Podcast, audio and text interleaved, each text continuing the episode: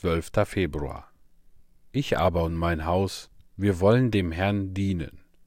Josua Kapitel 24, Vers 15. Gott zu dienen ist die vernünftigste Sache der Welt. Er hat dich erschaffen.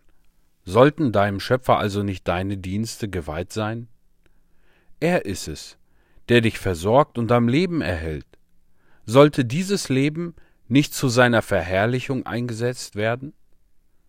Angenommen, du hättest einen Hund, der nie mit dem Schwanz vor dir wedelt, der, statt Notiz von dir zu nehmen, jedermann sonst auf den Fersen folgt.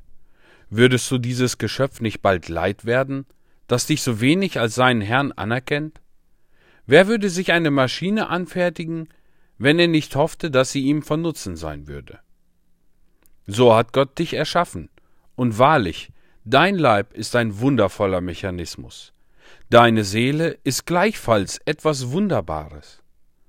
Willst du Gott nicht gehorchen und ihm dienen? Ich habe Kinder großgezogen und erhöht, und sie sind von mir abgefallen. Ein Ochs kennt seinen Besitzer, ein Esel die Krippe seines Herrn. Israel kennt ihn nicht, mein Volk unterscheidet nicht. Jesaja Kapitel 1, Vers 2 bis 3.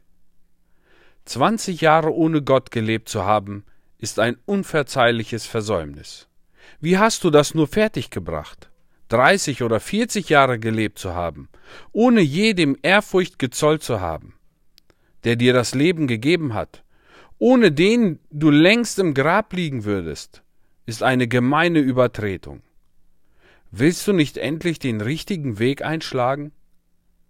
Es gibt Menschen, die es nicht ertragen können, fünf Minuten, ja nicht einmal fünf Sekunden lang gereizt zu werden. Aber von dir hat sich Gott jahrelang und noch länger, dreißig, vierzig, ja fünfzig Jahre lang reizen lassen. Und doch hat er es mit unendlicher Langmut und Geduld getragen. Wird es also nicht Zeit, dass du ihm dein Leben weißt? Da er uns erschaffen, erlöst und bewahrt hat, hat er das Recht, dass wir ihm als seine Kinder dienen.